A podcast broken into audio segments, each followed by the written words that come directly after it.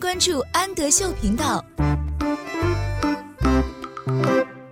Hello，小朋友们，欢迎收听安德秀频道，我是安仔妈妈。今天我们一起来阅读海尼曼分级读物的《The Show》。Show 是表演的意思，The Show 表演演出。我们今天一起来看一场精彩的小丑表演吧。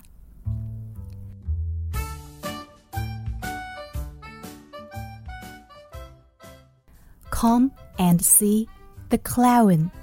Come 是来，see 是看看，clown 小丑，来看看这个小丑，他正在演出呢。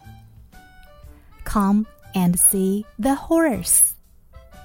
表演场上来了一匹马，horse 马，来看看这匹马。Come and see the horse. Come and see the dog. Dog 小狗，接下来该小狗上场了，来看看这只小狗吧。Come and see a dog. Come and see a bear. 有一只熊在一边滑冰一边顶球。Bear 熊，来看看这只熊吧。Come and see a bear. Come and see the lion.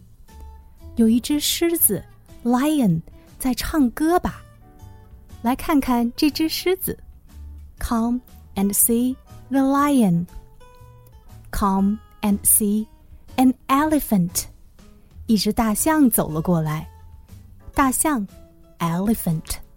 来看看这只大象吧，Come and see an elephant. Come and see a tiger. 一只老虎钻过了一个大大的铁圈。老虎，tiger，come and see a tiger，来看看这只老虎。Come and see the show，show 演出，来看看这个演出。我是安仔妈妈，请在微信公众号搜索“安德秀频道”。